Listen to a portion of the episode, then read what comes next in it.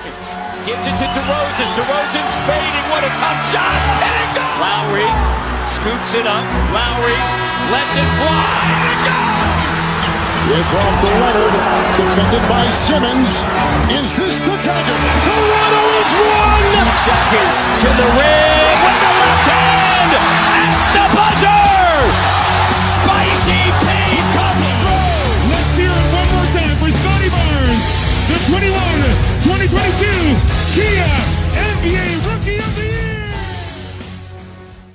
吹响北境的集结号，一同守护北境的荣耀。欢迎来到北境之王猛龙球迷电台，我是台长杰克。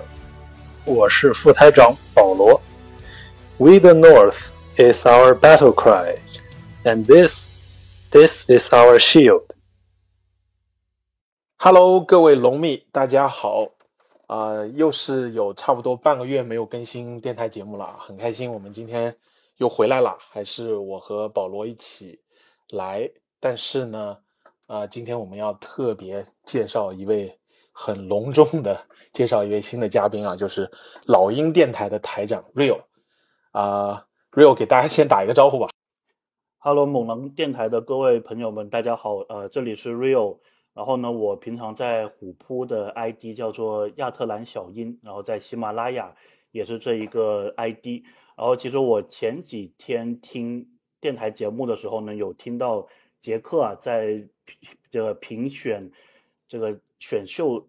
新秀的那一期有 Q 到我，然后呢，我其实当时在喜马拉雅这个留言，我就说，哎，我们倒是有机会可以一起来串串台聊一聊，哎，没想到这个事情今天就发生了，所以我是个人非常非常兴奋，非常非常期待。好的，好的，谢谢 Rio，谢谢 Rio。对我也是，呃，一直有关注老鹰的电台啊，就是 Rio 是，呃，他的经历都特别的吸引我。然后正好因为，呃，大家也可能能够感觉出来，我们今天这期节目要来聊什么，因为近期猛龙和老鹰啊、这个传的非常热的就是关于西卡交易留言的这些内容啊，因为正好这个老鹰，这个 Rio 也是在美国当地，就是老鹰。对老鹰比较熟悉啊，也是对前方的一线的资讯也比较的了解。那么正好前面电台的时候，我又 Q 到了 Rio，然后一直想邀请 Rio 来我们电台做客啊，终于我们约到了今天这样一个时间。那么我们就闲话不多说，就啊、今天的主题呢，还是再次跟大家强调一下，我们今天就是不做别的，就专做这个关于西卡交易留言的这期节目。所以在今天这期节目当中呢，会有很多关于猛龙这边的，还有老鹰这边的相互的资讯的一些交流，以及我们到最后有一个核心的板块，就是我们呃龙方和鹰方会有一些模拟交易的环节，所以也希望能够给通过这期节目啊，给大家啊龙蜜们也给鹰蜜们有一个不同的感官吧。好的，那在开始讲今天西卡具体的一些啊、信息的之前呢，我们先请 Rio 来做一个简单的自我介绍吧，也让 Rio 来啊、就是说讲一讲他啊、在美国一些特别的经历啊，也让我们的观众、呃我们的听众可以更加的熟悉他。对，我就把时间交给 Rio 先。嗯好，谢谢杰克。就是我自己的话呢，是大概一五年的时候来美国这一边读研究生。最早的时候呢，我是在加州，大概待了两年的时间吧。然后研究生读完之后呢，还有一年的时间，我也是在加州工作。然后那个时候呢，我就在想说想读一个博士，然后我也不知道为什么，我后来就选择了田纳西州啊，因为田纳西州，如果大家了解美国的话呢，其实跟加州的差距还是挺大的。但是到了田嗯纳西州之后呢，比较好的一个地方就是它其实虽然它的 NBA 球队是灰熊啊，但是我住的这个地方其实离老鹰是更近一点的。然后呢，我之嗯前也不怎么关注 NBA，或者说是 NBA 的一个云球迷，但是呢，因嗯为在老鹰附近嘛，所以我也开始去关注 NBA。然后当时呢，老鹰的那个赛季刚开始的时候是有林书豪，也就是特雷杨的新秀赛季，所以其实我最早是因为林书豪，我对老鹰的这个关注度啊是比较高的。然后后来呢，嗯也是慢慢的做这个老鹰球迷，然后也在国内虎扑，然后写很多相关的这些报道，然后慢慢的就是感觉有一天我就自己尝试一下，就说，哎，我能不能去申请一个老鹰方面的一个记者证？然后没想到还挺顺利，就申请下来了。所以呢，现在感觉就是一个从球迷的身份啊，慢慢就是进化到现在可以说是有一定的呃报道的这个信息啊。所以我自己感觉也是也是挺好的。那么说到跟猛龙方面，其实也有一个嗯情节吧，或者说有一个遗憾，就是我之前其实有想过，就是说把。美国还有加拿大所有的 NBA 球场都去一遍，就这个大概是我一五年来美国时就有这么一个愿望了。那么我其实陆陆续续的，主要是在过去的这两年呢，就是有跑很多这个球场，所以其实美国境内的我已经全部是去玩了。然后呢，当时在对当时在二零二零年的时候，就疫情那一年，然后呢，当时老鹰有一个球员嘛，也也是。猛龙的民宿就是卡特，啊，卡特他的对，啊，卡特他的最后最后一个赛季，然后当时呢，我记得联盟应该是有专门的安排，就是让卡特是在四月底是回到多伦多打一场比赛的，对吧？这两位应该有印象。嗯，对，然后然后我当时就是想着趁那一次就是去加拿大，然后我把签证啊、机票啊什么都准备好了。然后他应该是四月初的一个比赛，然后呢就非常不巧，就是在三月中旬的时候，这个疫情就爆发了，然后呢就这一次就对这一次就错过了。然后我没想到就是在三四年之后啊，感觉就还没有机会去再去这个猛龙这个主场了。所以呢，现在我的这三十个球队唯一的一个遗憾就是猛龙这个主场，但是。呃，录这一期节目也很开心，因为认识了奥卫嘛，所以到时哎，我觉得到多伦多看球的时候，可以大家还可以一起吃个 饭啊什么的，还对对对，随时随时找我们。对，看来我们太宅了，杰哥，我们只只去过猛龙一个主场，剩下来二十 九个都没去。我我不是，我还去过别的。哦，对你去过，对对对，我我只我只到过猛龙。嗯。哎呀，这这确实，这个 Rio 的经历特别丰富。你说到的这个点，我印象也挺深，就是应该是就要停摆了。然后原本是就是卡特的这个退役是有，就是说还没有这个过程还没有结束呢。但因为接到停摆的通知，当时就意识到那可能就是卡特最后一一场比赛了。我印象当中就很快就把他换上来，然后是应该比赛都快结束了，就特雷杨把球传给他。然后卡特一个三分，这是卡特职业生涯的最后一分，是吧？应该是这个场景，我印象挺深，应该那场比赛，但我忘了具体是打谁。嗯，这这一个我就记得很清楚，因为当时呢是，其实我在现场，然后当天是一个星期三的比赛，老鹰打尼克斯，然后其实我当时的那个状态就是，我大概四点多左右，学校这一边的事情就结束了。然后呢，我就看了看这个票价，我觉得，哎，老鹰主场打尼克斯，感觉还挺便宜的。然后我当时就在犹豫，说我到底要不要开这个两个来小时的车过去亚特兰大那边看这一场比赛。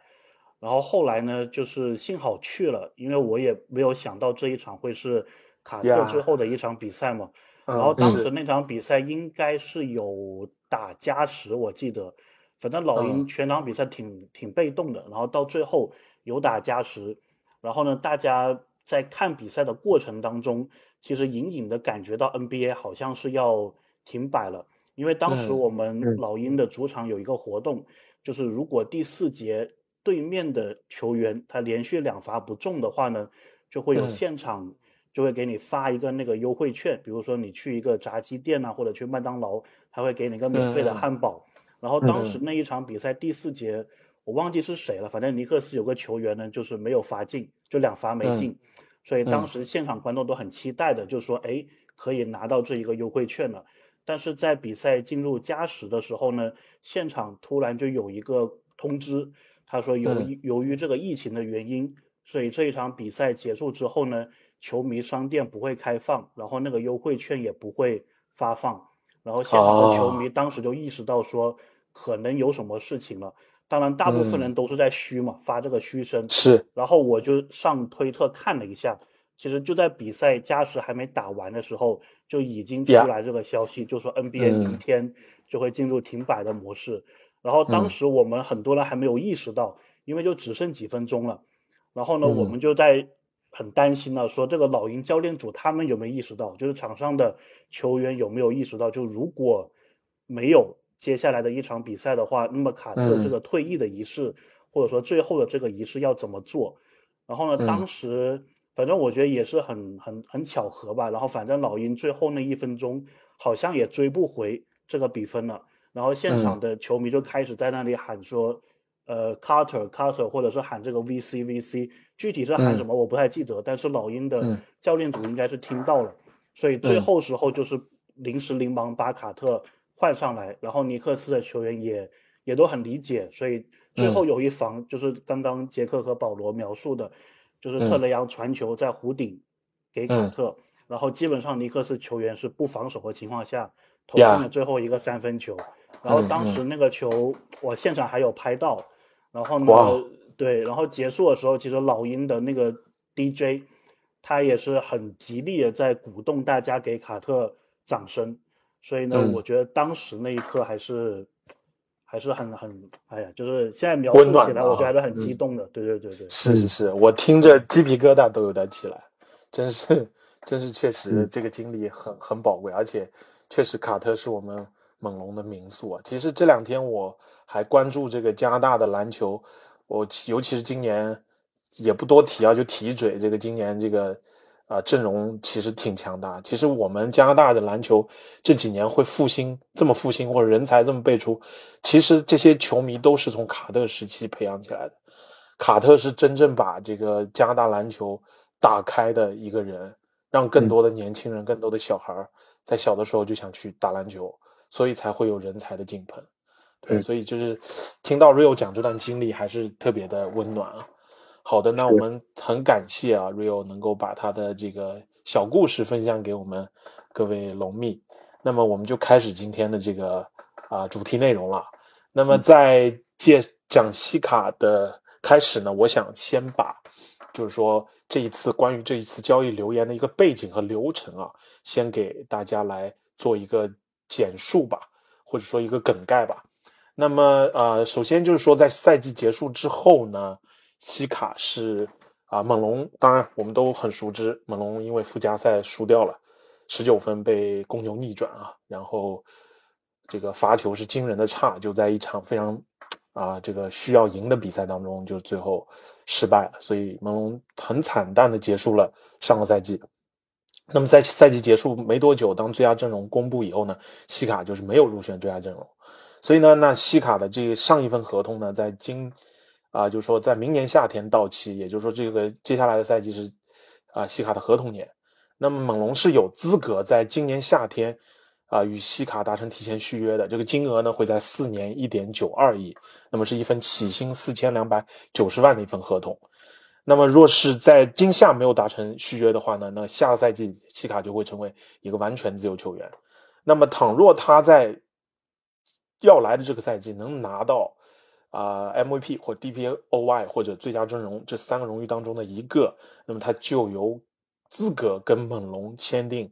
这个指定老将的合同，也就是我们所称为的这个超级顶薪啊，就会达到起薪五千万的总额，五年二点九亿的一个超级的合同。那么若是没有达到呢，他也可以选择和猛龙重新签订一份顶薪啊，在起薪也在是。同样是四千二百九十万的五年二点四九亿的一份合同，那么若是西卡他啊选择与其他球队签约的话呢，那他的薪水呢就会相对来讲低一点，只只有四年一点八四亿啊这样的一份也是顶薪，起薪在四千二百九十万。所以我们看到这是就是说现在西卡合同的一个背景啊。那么这个留言是怎么开始的呢？大概可以分为啊。我我主要可以把它讲作可以分为三个阶段吧。首先就是在这个呃龙猛龙这边啊，我大概就是先来讲一下猛龙这边的一个情况。就实际上在赛季结束以后的总结会上，西卡就表示过他愿意长留在多伦多。那么因为都知道西卡是喀麦隆人嘛，他并不像其他球员，像像比方说像范弗利特这样，他是美国人，所以很多的。啊，情况可能会不一样。一般国际球员都会把他这个第一个职业生涯起步的地方，呃，看得很重，或者说感情都会很深，都会作为自己的第二故乡嘛。所以就是西卡他其实上很愿意留在多伦多的。然后紧接着就是我刚才提到的西卡落选这个最佳阵容，所以他的这个合同呢就会显得更加的扑朔迷离起来啊。那么紧很快就是要临近选秀日的时候，就开始传言有关于跟就是说啊这个选秀签位比较靠前的这几支球队的留言，主要是跟开拓者，因为当时一直在传的就是利智岛到底是。围绕他建队还是开拓者要重建，所以围绕他建队呢，当然西卡像欧 g 啊，这些都是特别好的一个筹码。对，那么到这一阶段呢，基本上就是第一个阶段就结束了，然后就是选秀业的前后进入到了第二个阶段。这个阶段呢，就是说西卡还是强烈的表示想要倾向于留在猛龙，并且他还说了，若是被交易，他不会与新东家马上续约。那么。这个这个时候呢，就出现了一个新的一个迹象，就是啊，老鹰鹰方那边就开始想要努力的说服猛猛龙把西卡交易出去，但是没有能成功。然后多伦多这边呢，也有反复的，就是提到西卡想要整个职业生涯效力在猛龙，这个多伦多星报都也有讲到过。那么很在这之后呢，就是也有新闻报道，像 T A 的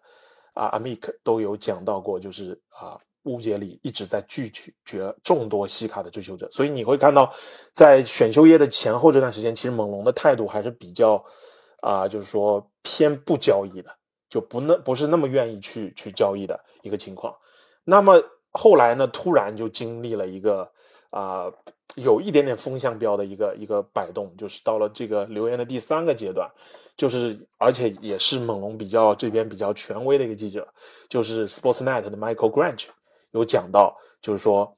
嗯，先是爆爆出了，就是在七月初的时候爆出了猛龙更衣室的矛盾，啊，年轻人不服老将，在去年十二月份背靠背的比赛之后，范弗利特和西卡对年轻人的失望，然后这个年轻人呢不服，然后纳斯呢还没能化解这个分歧，这些更衣室的矛盾被爆出来以后，并且提到西卡的名字在交易市场日渐升温，而且反复的在强调老鹰很感兴趣。那么，呃，Grant 随后又说，很有可能这个西卡将会在常规赛开始之前就回不来了，就就会被交易掉了。然后，包括这个另外一位著名的记者，就是 Mark Stein，他也是一直在讲，老鹰这边很努力的在交易西卡。那么，关键是在第三个阶段呢，猛龙这边这个出现了一个啊，就是说在决定性上有一个变化，就是猛龙开始愿意交易西卡了。就是说，可能想要放弃西卡这个念头，甚至有说是，呃，交易和呃留队有七成的可能性是交易，只有三成的可能性留队。所以啊，Stan 也说，猛龙比最开始更愿意放弃西卡，猛龙越来越有可能交易西卡，这些声音都在不断的提出来。然后呢，可能等下 Rio 那边会有更多的介绍，就是突然原本这个交易方案里面很核心的一个人，就是奥利，突然续约了。这个呢，一下子好像又让这个，呃，原本很火热的一个场景就稍微有一点冷却了。然后猛龙这边呢，就开始出现了就是别的球队的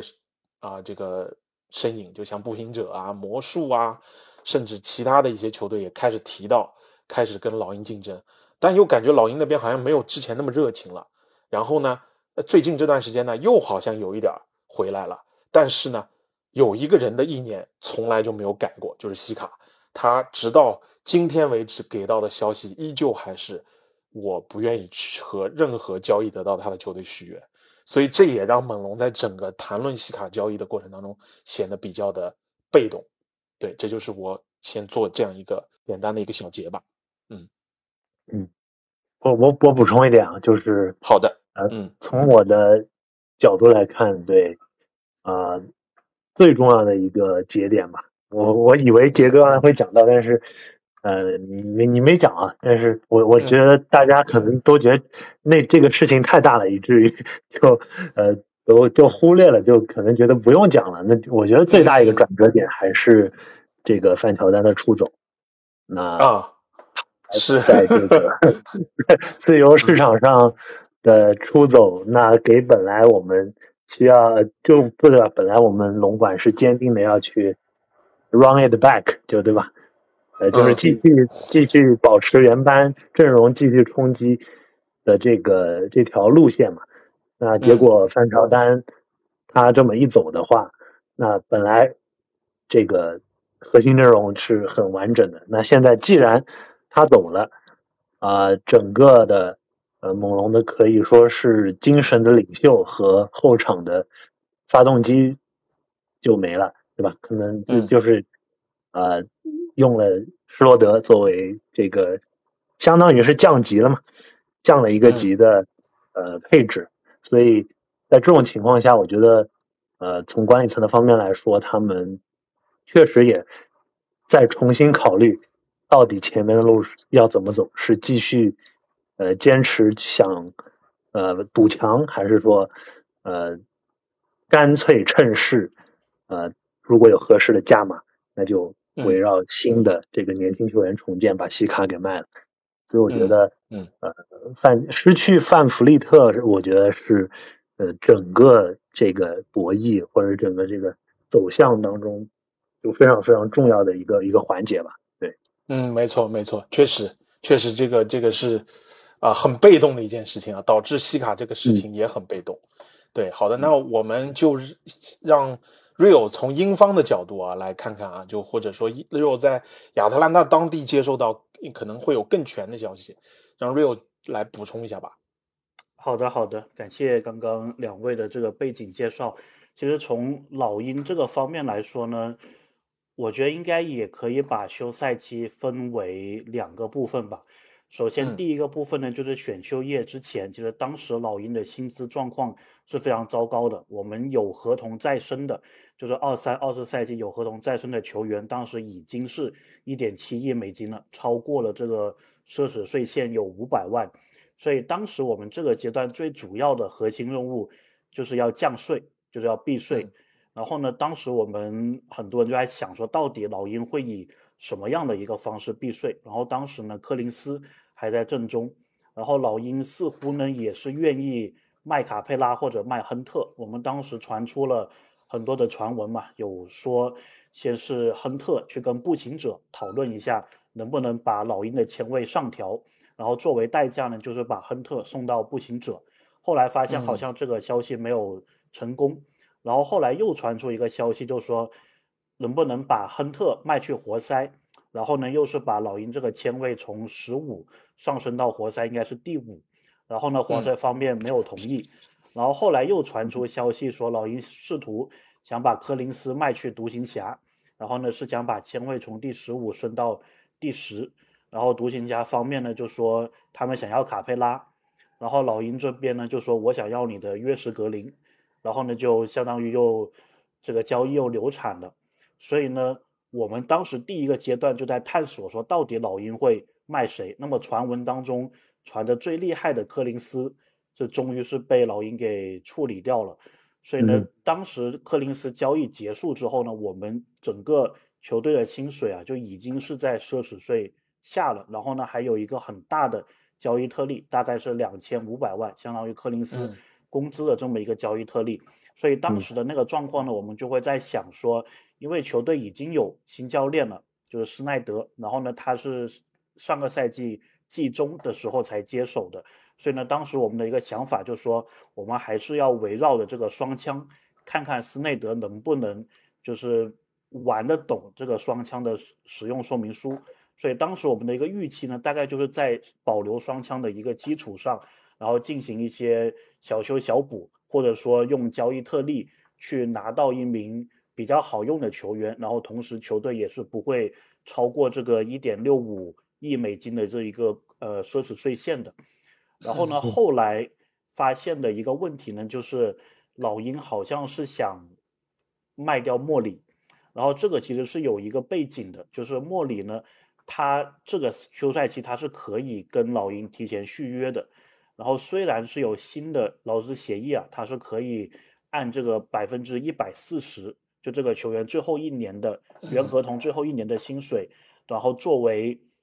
乘以一点四，然后作为新合同的第一年的起薪，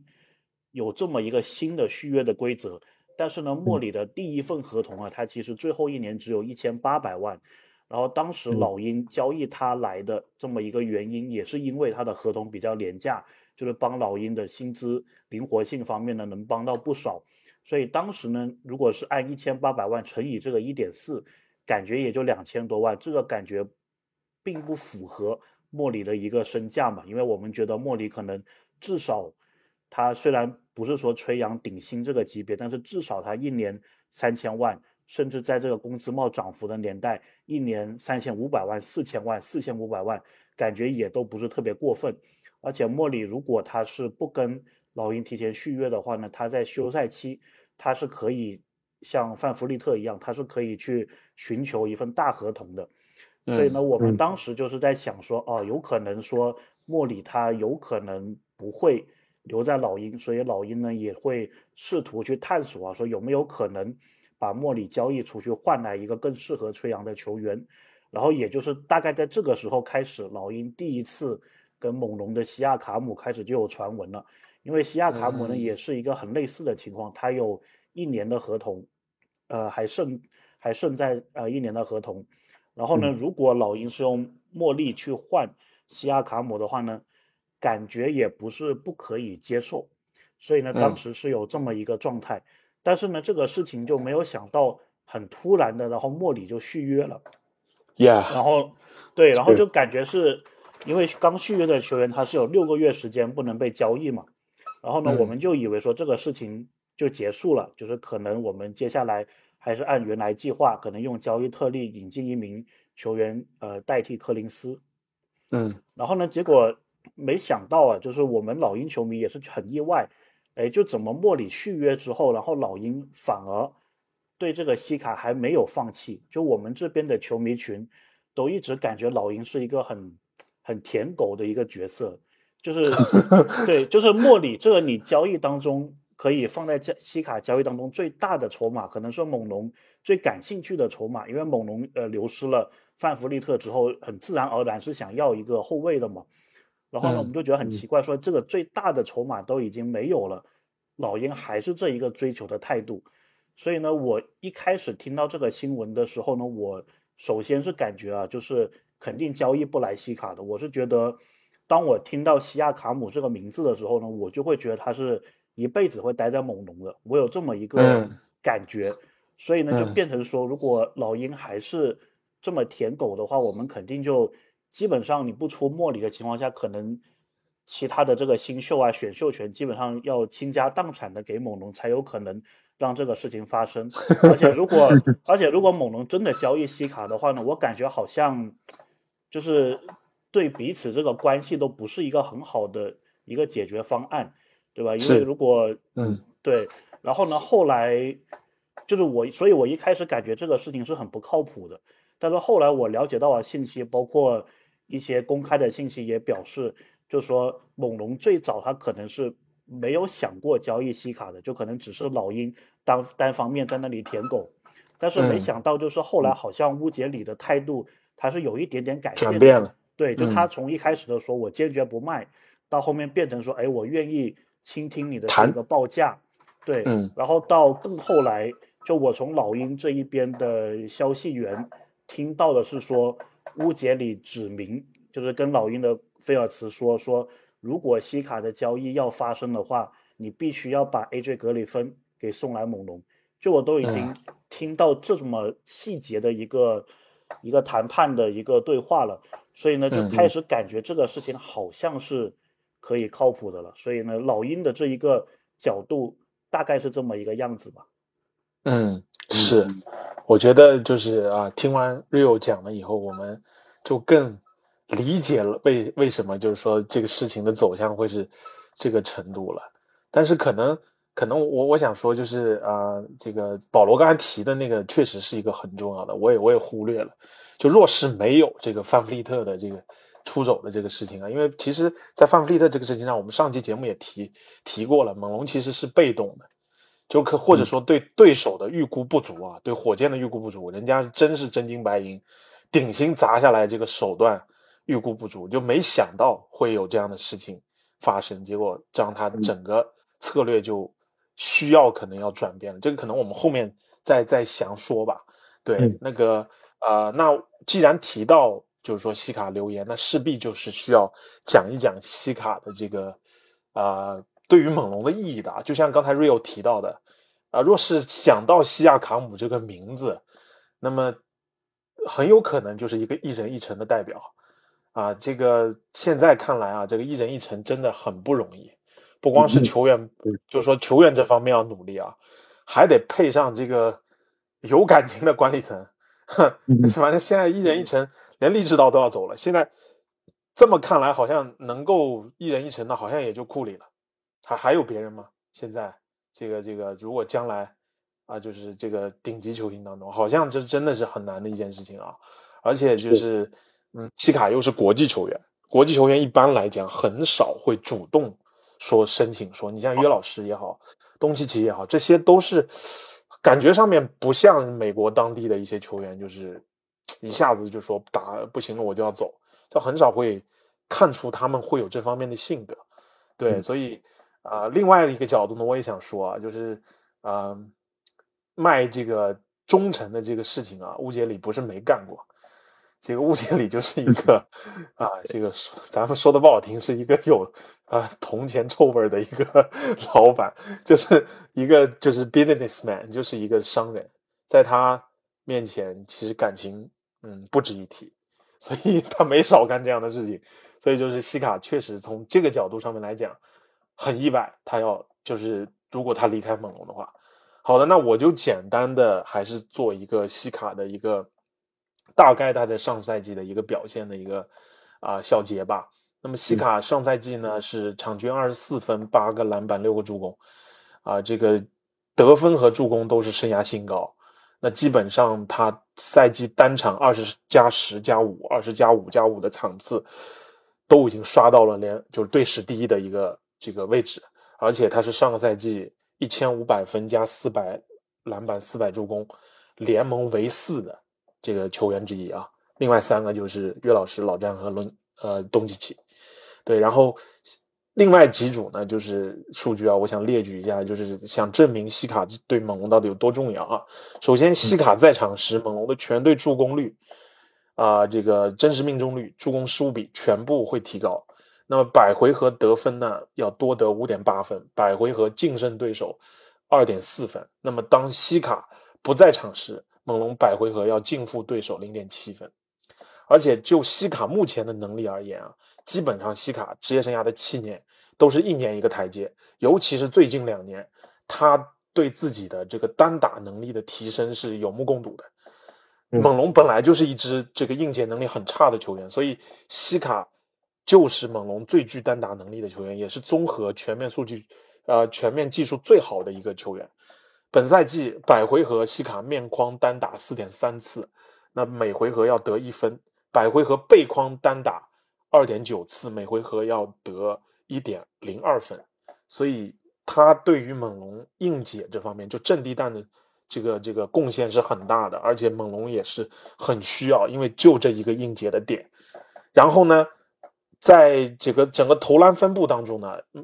这个赛季西卡篮下的在合理冲撞区内的命中率已经达到了百分之七十一点五，这是他生涯的新高。禁区内命中率是百分之四十五点一，中距离达到了百分之四十点五。他之前前几个赛季一直被人诟病的这个中远投的能力，实际上是得到一定提升的。尤其是这个赛季，他的中距离已经成为了他一个很重要的一个得分手段。不管是这个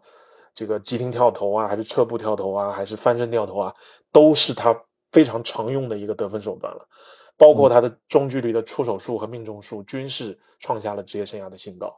然后总综合禁区内出手以及中距离的占占比啊，呃，已经达到了百分之五十三点四，也就是说，他所有出手里面这两项出手已经占据了一半以上啊。在中距离得分这一块啊，就所有得分这一块，单打的比例已经达到了百分之八十，所以你可以看到，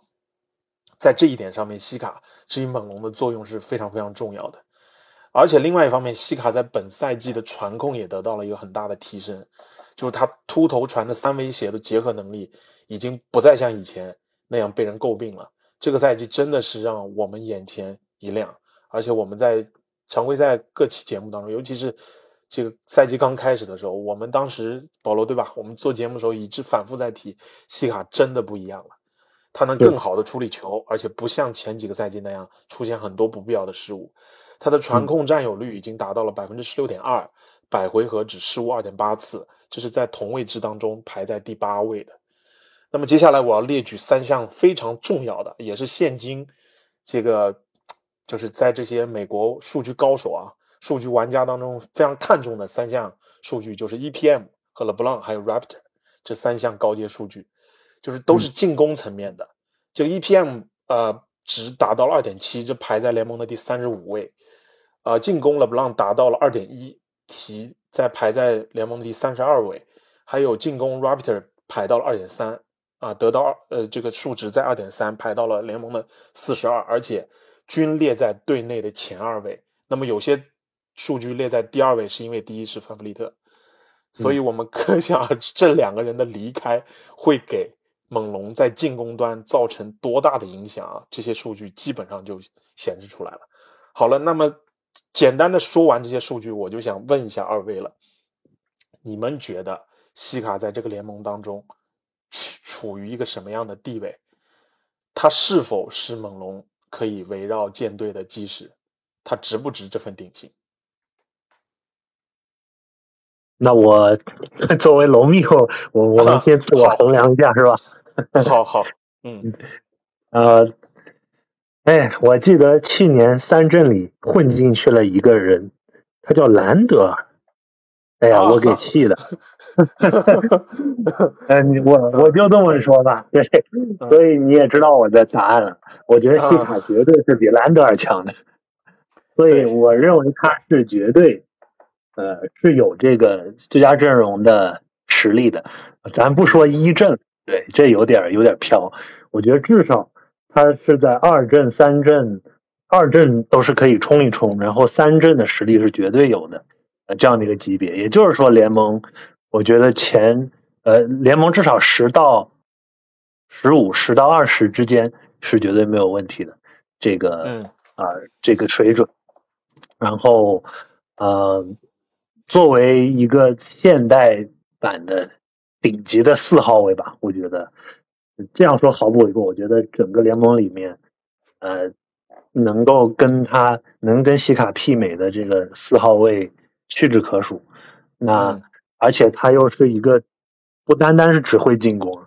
就是像字母哥一样，他是个呃攻守非常均衡的一名球员啊。无论是这个单防能力啊、协防能力啊、呃脚步移动啊各方面都非常的出色。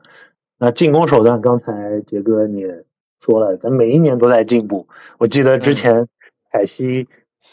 还当当教练的时候，生涯前两年他就是个吃饼的啊，这个在不在这个球场上呃卖命干脏活累活跑来跑去的这样一个一个内线的这个跳跳男角色。那嗯呃后来纳斯这个执教之后，一步一步的慢慢。开发出了这个运球啊、组织啊、呃单打啊、呃多点开花、呃无球啊、切入啊等等等等等等，嗯，包括在这个一九年我们夺冠的那年，他也是作为可以说是队内二号得分手啊，嗯，承担起了这个任务，在三年级新秀的时候就已经达到了这个这样的高度，所以啊。而且，况且是在这个情况下，他依然每年都在进步，所以我觉得，嗯，这一点真的是一个呃非常非常非常难得的吧？对，呃，所以呃总结来说，我觉得他肯定是呃联盟最佳阵容级别，对呃我心目中是没有任何问题的。嗯啊，but 我现在要转折一下了，呃，但是呢。呃，如果你说让他做球队基石的话，我可能还会有所保留吧。嗯，对，就是，嗯，倒不是说我觉得他的啊硬实力缺什么，或者说他的啊这个这个这个这个怎么说，就是觉得级别差一点是吗？我我我也不觉得，我我是觉得他的打法方面，他需要配一个至少是另一名呃这个顶级的后卫，或者说是呃能跟他的打球风所互补的呃一个全至少是全明星或者是同样这个最佳阵容级别的球员，呃搭档他呃才能够我觉得呃。作为一个舰队的很好的一个框架，因为我觉得他个人的能力，毕竟如果你把他当持球大核来使的话，那他肯定跟詹姆斯、跟东契奇这样的呃球员还是不一样的。他并不是那种十项全能，呃，传球、组织、投篮样样都点满的那种球员。但是我觉得他如果能能在一个合适的。有有一名适配的这个名球星，对吧？呃，嗯，然后有一个很好的体系，呃，在这样的一个环境下，我觉得西卡是呃绝对的这个至少是球队的联合大当家，或者是呃二当家，这个是完全没有问题的。争冠球队的联合大当家或者二当家，对，这就是我的我的一个看法吧。嗯，那保罗这么一说，好像。啊，这不就当家后卫是巨星的，就是 Rio 那边嘛？好像是过去比较好，是吗？我我我感觉啥都没说。对，那我们就让 Rio 来看看，Rio 觉得西卡，呃，是一个什么样的地位啊？如果我就西卡的荣誉来说呢，我觉得，如果你就比较莫里、特雷杨还有西卡这三名球员的话。如果是从荣誉来说，肯定是西卡是最好的，对吧？因为其实西卡他进过两次最佳阵容，然后有多次的全明星入选。然后老鹰目前的这两名后卫呢，特雷杨他是有两次全明星，然后有一次呢是生涯最好的一年二一二二赛季，然后是打进了联盟的三阵。三就目前来说是这么一个状况，所以呢，我是觉得特雷杨的薪水。他如果是一个顶薪的一个水平的话呢，我觉得西卡也至少是这一个薪水的水平，或者说这一个实力。但是两者他们不同的地方在于呢，年龄上面。因为特雷杨的话，他还有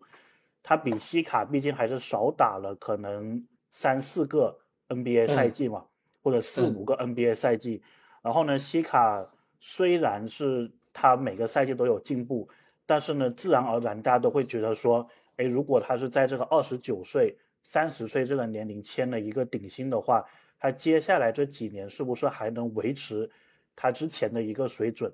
而且 NBA 这一个工资帽，它其实我感觉涨得非常快啊，我都已经是不太有概念，就是一个三千万的球员，或者说一个四千万的球员，他大概对应是什么水平？但是如果我们还是在之前一点的工资帽，就大概是二一、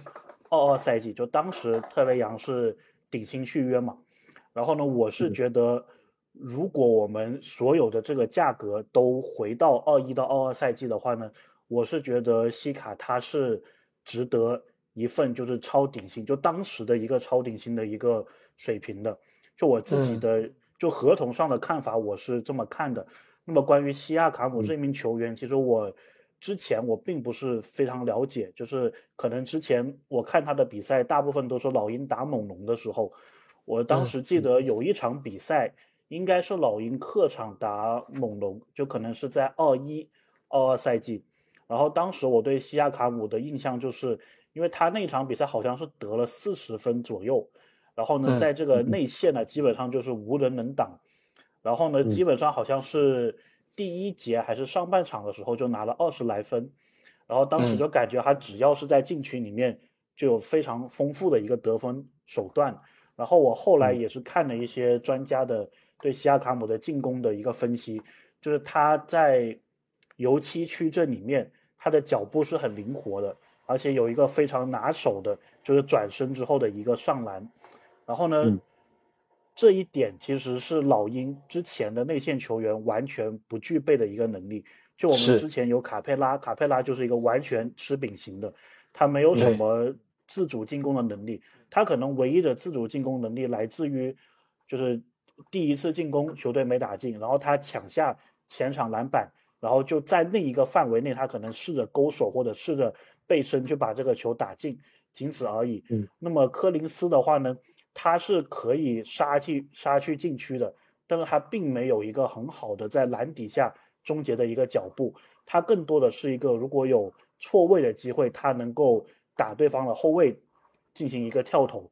但是呢，他并没有西亚卡姆的那一种进攻的手段了。那么我也有去了解西亚卡姆的其他方面，包括之前两位所介绍的，说西亚卡姆善于单打，然后擅长中距离。那么其实，在上个赛季，就是莫里来到老鹰的第一个赛季，联盟当中最喜欢这个挡拆之后中距离的球队，或者说中距离出手最频繁的球队，其实就是老鹰。所以呢，我是觉得从某些方面来说，我能理解，就是为什么老鹰的管理层是很想追求西卡的。一个就是我们内线从来就没有一个进攻的核心，或者说防守的核心。然后呢，我们的进攻手段从来也没有像有西卡这一个类型的。然后呢，我们的进攻体系似乎是跟西卡还蛮搭的，因为杰克有提到，包括保罗提到这个核心后卫嘛。那么老鹰呢是不仅有一个，我们有两个这个核心后卫，所以呢，我感觉如果你特雷杨跟西卡不搭的话，如果莫里跟西卡搭也可以，对吧？所以我是觉得，我越看西卡的这一些特点，我越能理解老鹰为什么想想得到西亚卡姆。而且呢，我其实还在网上啊，就有一个记者叫做 Scott Rafferty，呃，他有写，就说西亚卡姆为什么是个很好的球员。他当中提到了几点，我作为补充啊，我觉得也是西卡非常厉害的地方。首先呢，他有讲到说，西亚卡姆的传球并不是他的一个非常有统治力的一个地方，但是呢，他的传球水平也是非常厉害的。然后他有分析到说，西亚卡姆传球的一个特点，他是很喜欢在突破的时候，然后去找队友，就比如说他在篮底下杀。这个篮筐的时候，他会能找到队友。然后这个记者给出了一个数据呢，我觉得是挺能说明问题的。就说在上一个赛季，西亚卡姆给范弗利特、给特伦特、给阿努诺比、给巴恩斯送出了同样数量的一个助攻。然后我觉得这一个是非常能说明问题的，就是他杀入禁区之后，他的球场视野、他的篮球智商是非常高的。无论呢是给外线的队友。甚至是给内线的队友，他都是能做出非常好的一个一个效果的。然后呢，波尔特是上个赛季在中途才加入猛龙的嘛，所以呢，他这个统计里面并并没有波尔特的名字。但是呢，这个 Scott Rafferty 他也有提到一点，就说他与传统类的中锋球员，就像波尔特这样子没有外线、没有投篮的球员，他的观察是也能打出。不错的化学反应，所以很有可能，如果博尔特他是在猛龙完整的打了一个赛季，说不定刚刚我讲的那个数据就是上个赛季他可以给范弗利特、特伦特、阿隆多比、巴恩斯，甚至博尔特都送出同样的助攻数。那么我觉得这一点对于斯内德的这个进攻体系，就老鹰主教练新的这个进攻体系是非常重要的，因为斯内德他是一个非常喜欢投三分的一个教练。那么他当时在老鹰上任的时候，也有记者去问他，说你是不是会让老鹰在接下来的比赛当中投更多的一个三分？那么斯内德他自己给出的一个看法，他是说，如果一个球队的合理的三分出手比较多的话，代表这个球队它的传导是非常流畅的，然后代表这个球队呢，它总是能够通过传导找到最好的一个进攻方式。那么如果有西亚卡姆这个传球的，特点的球员，而且是个内线球员，在阵中的话呢，我感觉这个会是斯奈德非常想看到的一个局面了。所以我也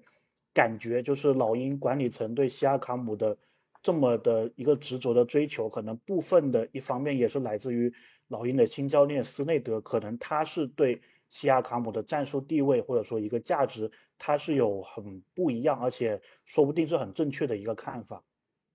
嗯。是，那 Rio，谢谢 Rio 啊，他讲了很多关于西卡，就是说，就从老鹰的角度，西卡之于老鹰的这个作用，确实就是说，啊，刚刚那个保罗也有提到，就是西卡虽然他不能承，就是说撑起这个大当家的这个角色，或者说可能我们三人一致也都认为西卡他并不是那个可以围绕起舰队的基石，但是西卡绝对称得上是一个冠军很重要的拼图，或者说他的加入可以让一支球队有有争冠的实力，就是尤其是刚刚刚这个。Rio 也讲到，就是西卡在面对老鹰的时候的这个表现都非常好。我我粗略的查了一下，我发现这西卡打职业生涯打老鹰的表现是相当的优异，基本上每个赛季面对老鹰的场均得分啊，就是综合下来都是在二十啊分以上，甚至好几个赛季都过二十五。就所以你想，我我觉得刚才因为 Rio 在前面也提到，就是说。穆杰里这边的开价是要把 AJ 格里芬放过去。其实我想啊，就是我猜测，就是联盟在谈交易的时候，肯定会对曾经打自己的时候特别优秀的球员特别看重一点，或者说特别喜欢一点。就像西卡之于这个老鹰一样，就是西卡每次打这个啊老鹰都是在内线翻江倒海，基本上扛不住。我记得我们上个赛季。就是应该是赛季前期啊，当时保罗我们做了一期非常嗨的一期节目，我们就当时觉得猛龙很强，那有一场比赛就打老鹰，打嗨了，基本上对吧？所有该发挥的，就是我们心目中想要呈现出来的，全在那一场比赛呈现出来了，对吧？每一个人各司其职，我都用了当时灌篮高手的一句话，就是当每个人都发挥各自本领的时候，我们就是最强的，是吧？就是那一场比赛，我印象很深刻，就是就是对。也就是打老鹰，对对对。然后我想说的，就是刚才提到 AJ 格瑞芬，同样 AJ 格瑞芬在打我们的时候，有一场就是让 AJ 格瑞芬给绝杀了，就是一个很离奇的一个压哨，一个呃，就一秒的时间，AJ 格瑞芬一个从后场对空接的一个绝杀。所以就是其实 AJ 每次打猛龙的时候发挥也都很好，所以我我就是说某种程度上有这种联系在里面。另外就是刚才。那个 Real 在讲的西卡的这个转身，西卡的转身那是在我们这儿出了名被夸的，就是 巴恩斯都说这西卡转身要学一一一时半会是学不会的，就非常非常厉害。这个这这是转身，他职业生涯最早期的时候就让我们看中的就是他有这一手三板斧。当然他现在已经练就了很多很多，我们号称有已经有十八般武艺了。他最强的三板斧之一就是他的转身，所以确确实这个。各各方面都是很，从老鹰的角度其实是挺有意思，然后加上他的组织，他的这个这个串联啊，好，包括就保罗讲到的这个跟后卫的搭啊，这个又 Rio 也提了，就是有莫里跟特雷杨，不管是谁，因为两个人肯定会拆开来上嘛，那单独带队的时间都有西卡在内线配合他们，看似是挺美的，对，那么我们就来。看一下，因为刚才 Rio 也讲了很多了，他从他的角度看，这个英管为什么要交易西卡，有这样的一个念头。那么我就想问一下 Rio，如果从你单方面啊，就你的角度，你觉得应不应该追求西卡？若是你作为英管的话，你会来追求西卡吗？我我觉得这个问题有两方面的不确定性。第一个呢是，就是如果我。交易过来的这个西卡，我是交易他一年，还是我是用他五年或者六年的一个合同？我觉得这个是一个很很大的不确定性，包括老鹰的报价可能也会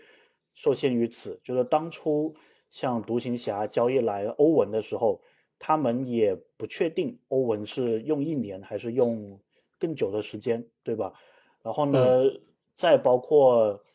更早之前的就是。呃，伦纳德的那个交易，就是当初猛龙夺冠赛季之前的，就是当时伦纳德也是一年的合同嘛，对吧？所以在这一个情况下，球队他愿意付出的一个资产是不一样的。然后呢，第二点呢，我想说的就是，其实老鹰方面并不是非常的着急，因为我感觉呢，老鹰是属于就是，如果西亚卡姆他能交易来的话呢，当然是最好的。但是如果这一个休赛期交易不来的话呢，其实我感觉老鹰还是有挺多备案的，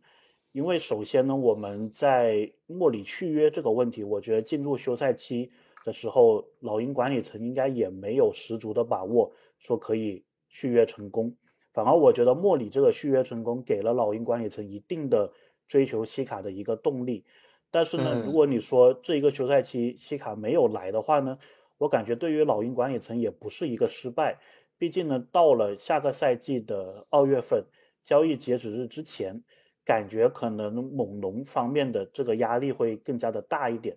所以我感觉可 能，如果说西卡这一个休赛期他没有被交易到其他球队，或者猛龙没有给他一份续约的话，我反而觉得对于老鹰来说，在交易截止日之前的那个时间点，感觉可能我们会更加占一定的优势。所以我自己的一个看法就是，取决于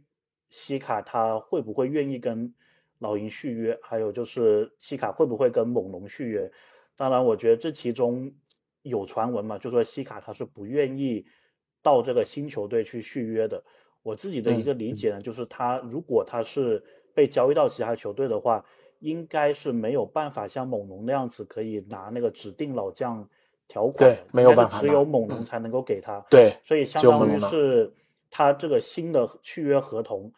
如果他是赛季结束后跟猛龙签普通的这个顶薪续约合同，他其实也是少了一笔钱的。所以唯一的好处可能就是他跟猛龙多了一个一个合同年限，就是多一年，因为母队是可以五年嘛，五年，其他球队是只能够四年。但是我觉得，如果猛龙跟西卡到了那一个地步的话，双方的这个关系，我感觉可能会有一点点微妙的变化。就是我觉得我不是很了解西卡这个人，但是呢，我根据对国际球员的这一个理解啊，我感觉他他是属于那种就是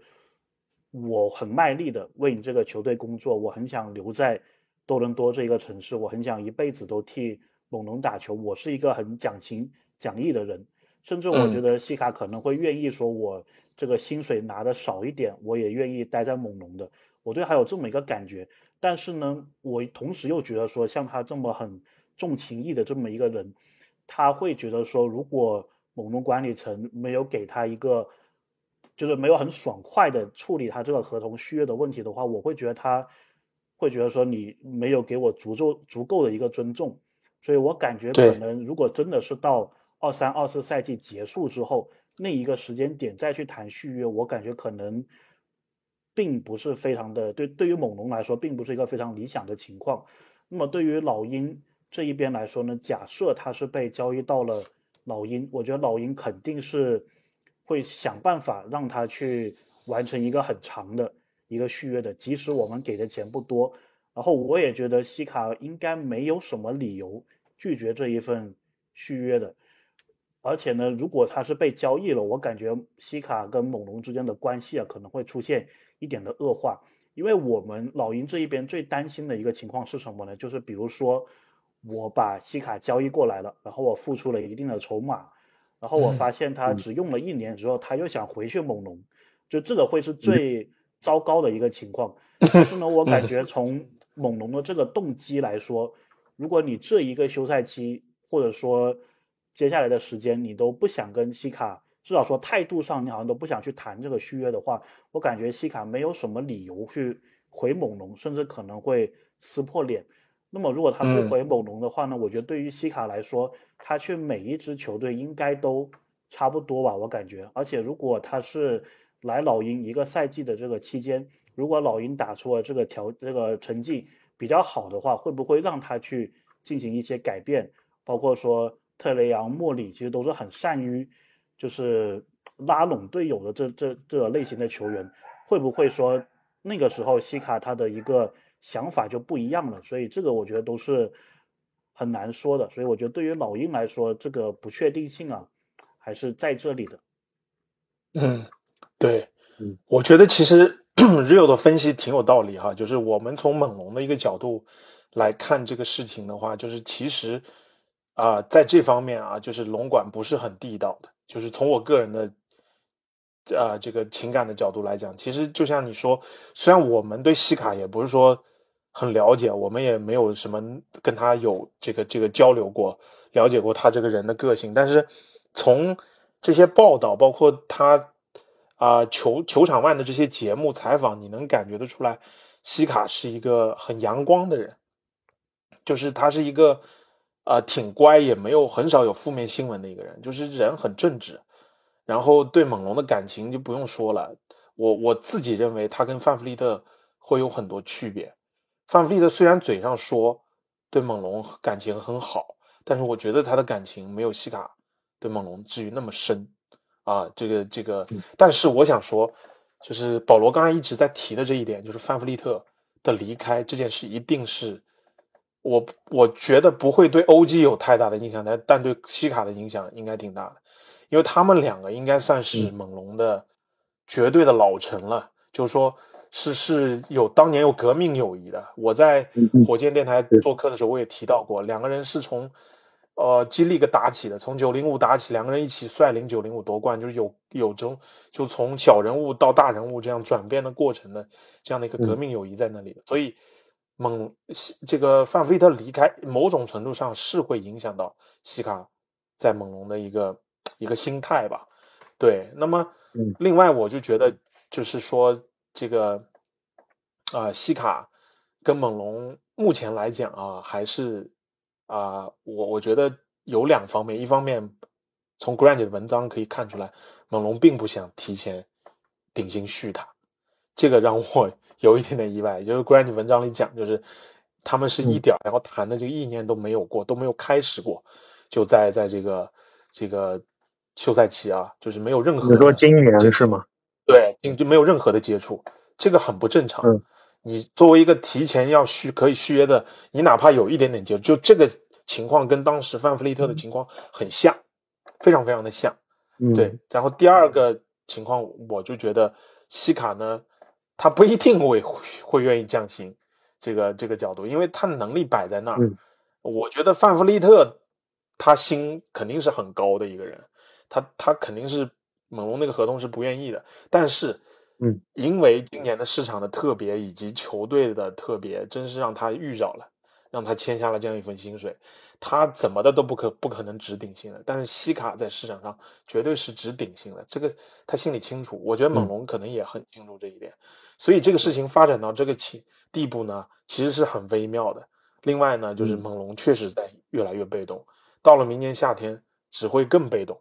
对，所以啊，当然，我觉得如果到明年夏天没续下来，我个人认为不会存在说他在老鹰打一年再回到猛龙的这个吃回头草的这个可能性。这个 一般 NBA 的球员或者球队做不出这样的事情来，那肯定多多少少就是是有裂痕的，不至于像那种决裂啊。我觉得对西卡来讲，他会想到德罗赞的离开，对，就是。感觉是被让误解里摆了一道的那那那那种感觉呀，对，所以我觉得从我的角度啊，就对刚才 real 的那几点做一个回应吧。对，那么反正就是现在情况就是这样。那么保罗，你先来讲讲吧，就从我们龙方的角度，这龙管出于啥目的啊？啊，干这样的事儿？我倒觉得我我可能会为龙管说两句话哦，就是好，我我就是从呃。西卡的这个续约这个事情上，呃，咱们理一理的话，就像你刚才分析的，他今年是有资格四年一点九二、一点九三亿续的，呃，是有是有这个资格，但是，呃，就和范弗利特的情况一样，那他如果今年不续的话，他明年就算没拿到最佳阵容，如果跟猛龙冒上续的话，也能拿到。这就就是这个顶薪的话，五年二点四八亿，进了最佳阵容就就超级顶薪，五年二点九亿。所以我觉得从西卡的这个角度，他来想的话，我干嘛先给你提前续啊？我明年跟你续，我多拿五六千万，多拿一个亿，我我我为什么 今年就跟你提前续哈？这跟范弗利特当年。这个呃没有，我们没有提前续下来是一样的，所以我个人倒觉得不是猛龙现在不愿意给，可能就是双方就从西卡的角度，他也不愿意要，就是提前就今年提前续，所以嗯。就是肯定是要把自己的这个利益最大化嘛。那所以嗯呃，这个情况就呃就和这个叫范弗利特去年到今年的这个如出一辙，就是嗯。关键看猛龙现在怎么想，就龙管嗯。他到底嗯。愿不愿意明年给出两亿多的这个五年两亿多的大合同去把西卡留下来？如果嗯。要决定呃换一个方向重建的话，那就得趁早了，就不能再嗯。拖到就像 Rio 说的，截止日在着急忙慌的啊、呃这个这个一就是搞半天，然后到时候的筹码还不如夏天呢。但如果你说我们说要 OK，西卡你愿意留，然后我们也愿意给的话，那呃那有可能就是咱们夏天再聊这个，你拿、拿顶薪去，我们就继续合作。对，但是关键还是我觉得，嗯、看这个呃乌杰里和鲍比他们这这这这个对于球队未来方向的一个一一一个一个把握吧。如果他们嗯真的是觉得啊、差不多了，这个该是分手的时候了，那可能可能今年就找一个合适的机会，筹码还不错的球队可能就卖了。但如果我觉得还可以，对吧？这个嗯傲身依旧，呵 呵那或者是 觉得这个内部讨论之后觉得还可以再冲一冲，啊、那我觉得再续这个继续合作的可能性也是有的。但是确实，这个到了明年休赛期，猛龙就会非常被动，因为你想到 OG，OG 今年也不太可能提前续约，因为我查了一下，嗯他今年四年一点一七亿的合同肯定满足不了他的，连格兰特的这个数字都达不到。都达不到，嗯对，然后特伦特也面临着续约的问题，所以嗯。呃，这三个三名球员，包括后面的以后的巴恩斯了，对吧？所以、嗯对，呃，这后面一系列的很棘手的这个续约问题都摆在眼前，所以嗯。呃，我觉得就是龙管就是在这个今年夏天是有一个非常重要的这个关于西卡的决定要做的，但是我现在还我作为个人来说，完全找不到看不出什么方向，因为从嗯。卖家的、呃买家的角度来说，对吧？就是因为这个绿卡表的中心，所以也真的拿不出什么，可能都想压价，也不会出什么好筹码。然后嗯。乌杰里又不愿意做亏本买卖，所以现在就是这个僵持的状况吧。那我嗯。觉得只能拭目以待了。对。嗯，Yeah，基本上就是就是现在一个现状。我觉得就是啊、我从我个人的角度来讲一讲，我觉得啊、就是猛龙真的是有点一错再错的一个感觉啊。嗯就是我现在看着就是，你看我们休赛期这个总结会上就讲啊，我们不重建，我们要重组，就是猛龙好像两块都在想。我们知道现在不不稳，我们要以年轻球员为核心，重新来啊、这个这个就就是 run it back，就像你说的。但是呢，我们又不彻底重建，我们也也也就是或者说叫重组，就在在我眼里就好像重建重组，傻傻分不清楚的那种感觉。就是而且就是我那天也是发了一条微博，我就觉得猛龙现在因为范弗利特的这个事情，已经把自己弄到了一个新的一个十字路口了，而且这个十字路口还是一个在迷宫里的十字路口，让我觉得就不再是像好像我简单的向左转还是向右转的一个问题。其实你说的一点没错，就是西卡的问题就是一个啊、这个范弗利特的翻版一模一样的，就是这个这个情形。猛龙已经在范弗利特的事情上面吃了一个很大的亏了，那你要等拖到明年夏天吗？明年夏天，刚刚 Rio 也分析了，老鹰是可希望拖到那个时候了，那你会更被动，对不对？就是你你现在不跟人家谈，你什么时候跟人家谈呢？如果你真的决定了，而且从现在的风向标来看，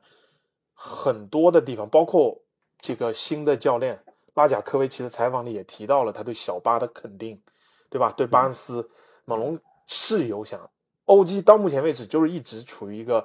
猛龙管对外拒绝的不谈，对吧？他是想要以小巴以我以欧基这两个人为组合来建队的。那么再加上更衣室的这些矛盾的爆料出来，如果没有这些矛盾，你可能还不会往这里去想。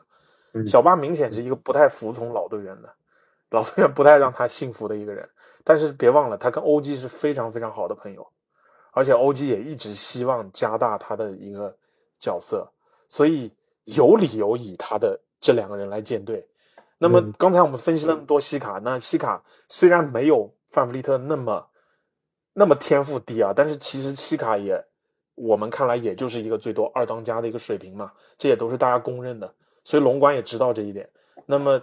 从气质上面来讲，他缺乏超级天赋、超巨的那种天赋或者气质。而且我们在东部一直面对雄鹿凯尔特人，就是就是明显上纸面上这个实际上都有一定的差距嘛，缺乏一定的竞争力。即便乌杰里在在这个啊，当然 Grant 爆料出来，就是好像龙管觉得，哎，我们跟热火其实差不多，热火有这个水平，我们。我们也能有这个水平，但现在范弗利特都被放走了，对吧？你还能能否回到这个水平上面来都不一定了，所以上限很有限。那么他们的存在是不是会让年轻人的发展受到限制呢？而且我们前面的节目里也提到过很多次，巴恩斯跟西卡位置上有重合的，所以这种这种重叠是否会影响巴恩斯更多的一个成长的空间？嗯，而且巴恩斯才二十一岁，对吧？西卡已经快三十了。那围绕巴恩斯建队的可能性，就是你你你能憧憬的那个愿景可能性你会更多。啊，即便巴恩斯不是那个真命天子，那你还可以有机会去发现他。总结一句话就是，可能我觉得龙管觉得以西卡建队的猛龙的日子是一眼能望到头的，但是以巴恩斯建队，可能他的憧憬远景会更大，对吧？即便不行，如果西卡不在了，我们还是可以重建，就彻底的重建。也也不失为一种方法，那这个都受到范弗利特离开的影响，再慢慢的让管理层可能更大的决心去重建嘛，对吧？嗯，我所以留给龙管的命题就是，到底西卡的留下是会阻碍小巴的发展，还是能帮助小巴的发展？还有就是他们的矛盾到底有多大？是真的到水火不容了吗？所以这些其实我们都不知道，但是，嗯。只要是交易西卡，那就彻底意味着重建了。我觉得真的别再重建重组，傻傻分不清楚了。两头都要抓，往往两头都抓不住。如果你真的铁了心下来要交易，啊，那就尽快。虽然时机不一定是最好的，对吧？你要是早做决定，那范弗利特能捞回来筹码，西卡能捞回来更好的筹码。但是至少现在你，我觉得在操作当中可以弥补一些去年季中交易的时候的一些损失。季中交易，我们都觉得我们会是卖家，结果我们转身 买家的身份入场，对吧？俩一首轮俩次轮给搭进去了。那你看不看？看看能不能从这个西卡的这个现在交易里面能把这些损失给捞回来呢？如果能捞回来也行啊，对吧？嗯，而且我想说，明年夏天有薪金空间的球队不在少数啊，只会比今年更多。而且。像七六人这样的强队，人家就有空间了。那你你防止这个白白走人的悲剧再一次重演啊，会一一而再再而三的被动的，然后加上你刚才提到的，我们欧基的续约、特伦特的续约、小巴的再下一个赛季小巴的续约，我当时那条微博里就讲，就是从今夏开始会有接踵而至的困难奔向龙馆，一个决定影响着后面的决定，一个被动一连串的被动接踵而至。所以，我希望乌杰里他在猛龙荣耀的一生，别在最后 晚节不保啊，惨淡收场。所以，真的是希望这个决定能做的明智一些吧。我并不觉得一定要交易他，但是我希望这个决定能清楚一点。你既然决定要重建，你就交易他。你要觉得他是能够跟小巴搭的，也有很多龙迷在讲，我们双控锋、双组织，呃，来来。交替来来带这支球队也可以，那你就以这个方式摁下来，别再这么啊这边东看一下西看一下，最后啥也捞不着。我是这样的一种感觉，当机立断，这个时候要，别再像去年那样了，最后就是一被动再被动，到时候啥也没了。嗯。我这边的话有有一个问题，我想补充，嗯。嗯。就是我作为外来人，我看这个事情，我有一点我其实不是很理解的，就是如果说西卡他这个休赛期续约的话，他是有可能触发那个指定老将底薪呃顶薪的那一个条款的嘛？但是呢，如果是没有触发的话，其实他的那个金额也不至于说压垮猛龙。就是我感觉，你即使有巴恩斯要成长、要扶正的话，感觉也不至于说对猛龙有很很大很大的一个影响。所以我其实很纳闷的，就是说，如果你是从卖家的角度来说，为什么不能先跟西卡进行一个续约？然后，如果说你以后要留西卡，或者说要交易他的话呢，都是有一个更多的一个价值的。因为如果是交易来一个四年的西卡，跟交易来一年的西卡，对于老鹰来说，肯定想法是不一样的。所以我自己的一个感觉啊，是有可能是猛龙跟西卡他想拖到下一个休赛期，然后呢的原因，可能主要是因为乌杰里。即使是想续约，他首先他肯定是不想那个指定老将顶薪续约的，对吧？因为如果他是想的话，估计这个事情早就谈成了。因为基本上这一种提前续约都是进展的挺挺果断的，所以呢，我感觉是乌杰里他肯定是不想就是以超顶薪去续约西卡。但是呢，如果是以普通的那一个顶薪续约的话呢，我我感觉目前的这个形势。好像乌杰里也不是很想这么去干，或者说像保罗分析的，可能西卡某种程度上来说也不太想这样子干。但是我觉得，即使西卡还有猛龙之间存在分歧，我还是很搞不明白为什么就是不能够先续约，然后再续约完之后去探讨一下这个交易的可能性。嗯，其实我想这个里面会有刚才保罗提到的一个问题，因为首先。这个赛季，西卡签不了指定老将，因为他没有入选最佳阵容。他只有等到下赛季，如果倘若入选最佳阵容，他才能触发这个超级顶薪。那么今夏他能拿到的提前续约的金额只有四年，就总总的年限。但是如果明年他就能拿到五年二点四九四九亿，就是如果不是老将。指定老将的话，能够有多一年的保障吧？那实际上，今夏面对让就让西卡，然后从咱们就从西卡的角度来看啊，今夏给他的选择就是一个四年一点九二亿，with 明年夏天他跟其他球队，如果就是但凡猛龙不要他，就是白白放走他，就让他走，他跟其他球队签也是一个四年一点八四亿。二者之间的差距并不大，也就是说，猛龙不要他，不要给他顶薪。大有球队啊，我的角度是，大有球队会给他顶薪，比范弗利特还愿意给顶薪，所以他有这样的个底气在那里。所以今年他能得到的薪水其实并不会太过高于其他球队给他的那个年总的金额。那他为何不去搏一年呢？若是下一年，他自己心里也数也有数，我在自己的黄金。生涯当中，我很有可能下一年给我混进去，都不叫混了，他是是拿凭实力可以进最佳阵容的。如果真的拿到了，那首先出发了，猛龙你给不给？即便你不给，我还可以顶金跟你续。如果这还不行，我去别的地方，呃，拿到了，虽然比我今年夏天提前续要稍微低那么一点点，但是我硬气了，我凭什么要向你低头呢？就我们完全从。呃，这个这个西卡的角度来讲啊，那么另外你再回过头到龙管的角度了上面来讲，首先我现在因为我还没有准备巴恩斯的内容啊，我在下周的到 Rio 那个 Raymond 那个节目里去，我可能会好好的说一说巴恩斯这个人。我现在真的觉得这个人的心，我很担心他的这个心气儿啊，我不知道他们对老将到底有多么的不满。但是我感觉好像不能共存的那种、那种给人的这种感觉，从报道啊，从这种这种形象来看，就感觉巴恩斯是一个很有想法的人，想要 想要当核心的人，也就是说，西卡在一天，他永远不可能做到这个位置，所以这就看龙管他内心是怎么选的了。如果他知道这两个人真的水火不兼容的话，那他肯定得处理一个人。那要处理一个人，肯定就会处理西卡，不会处理小巴的。所以，嗯，你说要留他，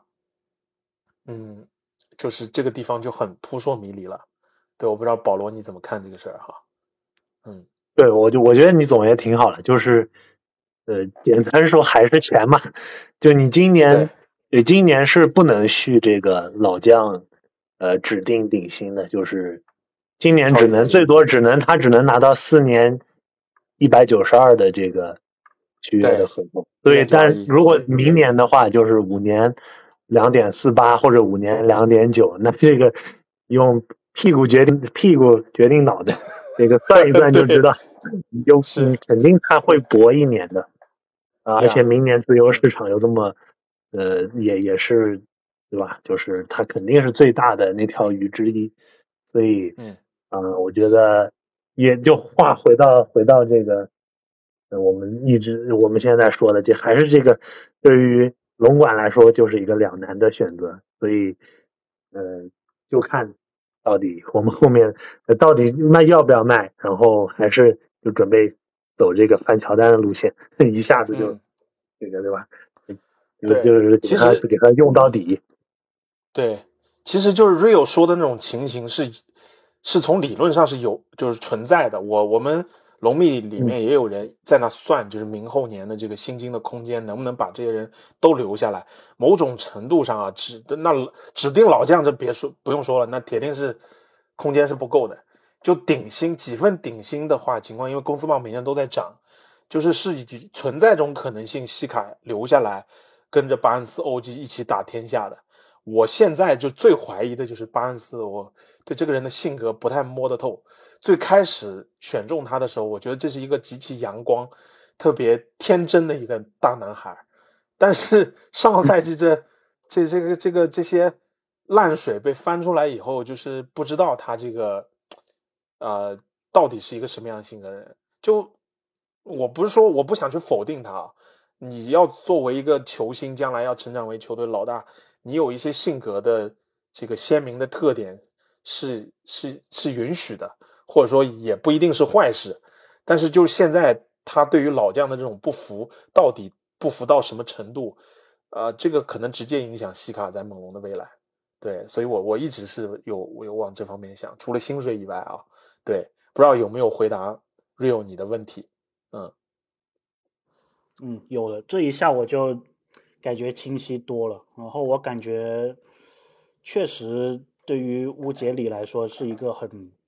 挺两难的决定的，那我觉得这个两难决定当中，也有一部分是要看西卡交易，如果要交易的话，能够拿到什么筹码吧。所以我觉得接下来就就像老鹰嘛，老鹰是想交易西卡的，所以可以不妨听一听老鹰这方面的一个一个 报价吧，看他会不会改变好的乌杰里的一个想法。好的，那么因为时间的关系，我们今天的节目就先放到这里。